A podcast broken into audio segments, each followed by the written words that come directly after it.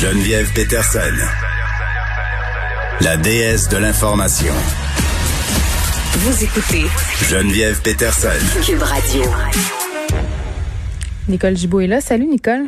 Bonjour Geneviève. Écoute, une histoire qui me revirait à l'envers tellement. Tantôt, je voyais les images euh, sur LCN de l'accident en question dont on va parler dans quelques instants et j'avais les larmes aux yeux.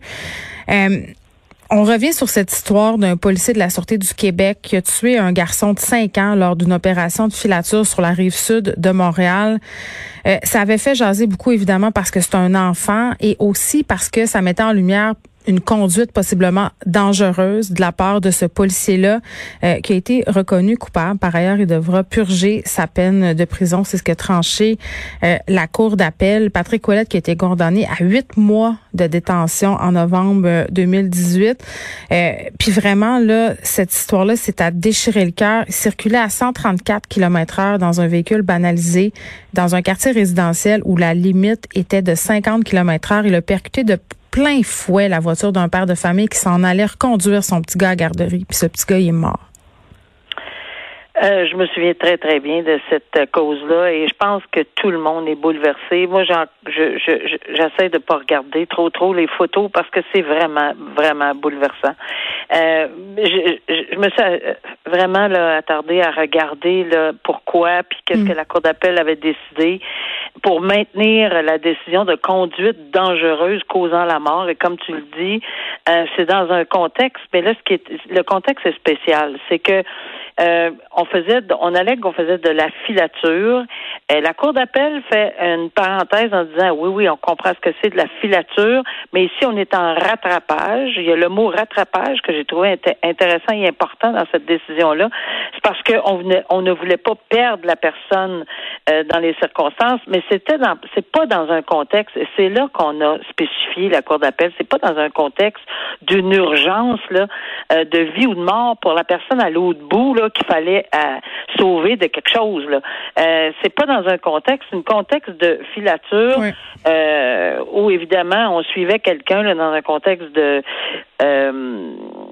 voyons c'est relié à, à, toute cette affaire de corruption puis bon c'est dans le cadre d'une enquête c'est dans le cadre d'une enquête. Bon, alors, et, mais, mais on aurait pu continuer ou ce que la Cour d'appel dit et ce que le juge Simard de première instance avait dit.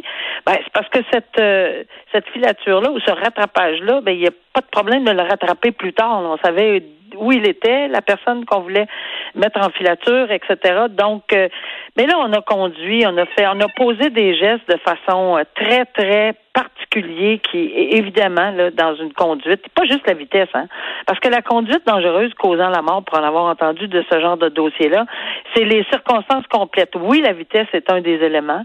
Les lieux sont un, un élément. L'heure, euh, la quantité de, de, de, de voies dans cette la circulation, les, les lumières, tout le contexte est d'une importance capitale. Et en bout de ligne, le juge Simard, qui est le juge de première instance, a décidé que non, c'était pas un contexte et qui on aurait pu utiliser beaucoup plus de sécurité pour arriver à nos fins, puis au pire aller reporter ce rattrapage, cette filature, et, qu'on n'a vraiment pas pris les moyens, et qu'on a évidemment, on a eu une conduite euh, qui montre un écart marqué pour un policier dans les mêmes circonstances. Et c'est ça la base de la conduite dangereuse causant la mort. Maintenant, il y a une étape de plus. On se souvient, là, je, rappelle qu'on se souvient qu'au début, on avait décidé de ne pas déposer d'accusation. Mais qu'il y a eu euh, des éléments de preuve, ce qu'on appelle compléments, etc., qui se sont ajoutés. Et finalement, on a eu une, euh, la ministre de la Justice à l'époque avait demandé de, de regarder le tout, puis la directrice des poursuites criminelles et pénales avait dans le but d'avoir une transparence, formé un comité de DPCP, trois membres, puis avait dit, écoutez, mais elle a encore le pouvoir, le DPCP à ce moment-là, la directrice générale avait encore le pouvoir de dire non, je pose je porte pas d'accusation parce qu'en bout de ligne, on veut pas que le politique s'immisce dans le judiciaire. On comprend ça. Mais c'est ça. Ça, ça a été des arguments fondamentaux que la Cour d'appel a tranché aujourd'hui, bien important, que les gestes qui avaient été posés à l'époque, et par le ministre de la Justice, et par le DPCP dans ce contexte-là, la nouvelle preuve, etc.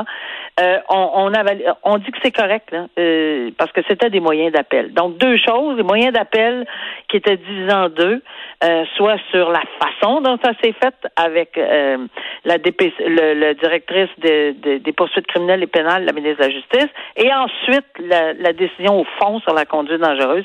Euh, tout est correct selon la Cour d'appel et qu'on a une longue décision de 38 pages bien étoffée. En bout de ligne, unanimement, on dit il est coupable. Et il y avait eu une recommandation commune, Geneviève, de, de 8 mois. Alors, on sait ce que c'est une recommandation commune et la, la Cour d'appel n'intervient pas là. Elle fait juste dire que la décision de la conduite dangereuse, euh, son verdict de culpabilité est exact et correct. Hmm. Donc, la, la, la sentence s'ensuit. Donc, il faut qu'il se présente vendredi en milieu carcéral. Et évidemment, euh, on offre encore une fois nos condoléances à la famille de ce jeune garçon. Euh, Sherbrookeois maintenant arrêté avec 249 armes à feu. Euh, la GRC qui a procédé à cette saisie-là, c'est quand même euh, bon une autre saisie d'armes à feu, j'ai envie de dire, parce qu'on a parlé toi et moi euh, de cas où on a fait des saisies similaires, entre autres dans la région de Québec. Là, par contre, il y avait du stock. Il y avait du stock, Nicole. On a saisi 249 armes de poing prohibées. on a arrêté cet homme-là qui avait quand même tout un arsenal à sa maison. Il y avait des balles aussi. Son nom est William Rainville. Il a comparu par vidéoconférence une première fois samedi, une seconde fois hier. Et là, il fait face à de nombreux chefs d'accusation. Importation d'armes à feu, autorisation restreinte, possession d'armes à feu prohibées, possession de dispositifs prohibés, euh, possession d'armes à feu dans le but d'en faire le trafic. Et ça, c'est intéressant, entre guillemets, euh, ce détail-là, parce que c'est peut-être aussi euh, le cas des différentes saisies d'armes à feu qui ont eu lieu récemment. les gens semblent s'approvisionner et revendre ça sur le marché noir. Et c'est pour ça que tout le monde va suivre ce dossier-là. Euh, exactement pour ça. Parce qu'en ce moment, là, on est dans un contexte d'une extrême violence. On a entendu euh, les propos, les SPVM, bon, les enquêtes qui se font, les rapports qui se sont faits sur euh, les transactions d'armes à feu. Puis c'est tellement facile. Je veux dire, c'est comme si aller au dépanneur s'acheter quelque chose, tu sais, sur le comptoir. Oui, ben, quasiment. Quasiment. tu sais, c'est vraiment, vraiment, on semble voir une facilité, puis c'est pas ce qu'on veut voir sur un territoire, euh, de toute évidence. Euh, et, et oui, je pense qu'on va porter une attention particulière. Puis les chefs d'accusation représentent ceci. Parce qu'il y a des peines énormes d'associer à ce genre de dossier. Si effectivement, présomption d'innocence, évidemment, mais si cette personne-là est trouvée coupable, là, on n'est plus dans juste avoir une arme à feu pas bien euh, euh, placée dans un, garde-robe avec pas les. Oui, c'est pas mon oncle Tancred qui a gardé son vieux dos du temps de la chasse puis qui a oublié de l'enregistrer, là. Hein, oublié, entre guillemets, on s'entend. mais euh, quand même, ils ont procédé à l'arrestation de cet homme-là, William Rainville, dans le cadre d'une fouille euh, d'un véhicule parce qu'il passait la frontière. Ils ont trouvé des poches de hockey, cinq poches de hockey avec des quantités phénoménales euh, de pièces détachées d'armes à feu. Et évidemment, la couronne s'est opposée à sa remise en liberté.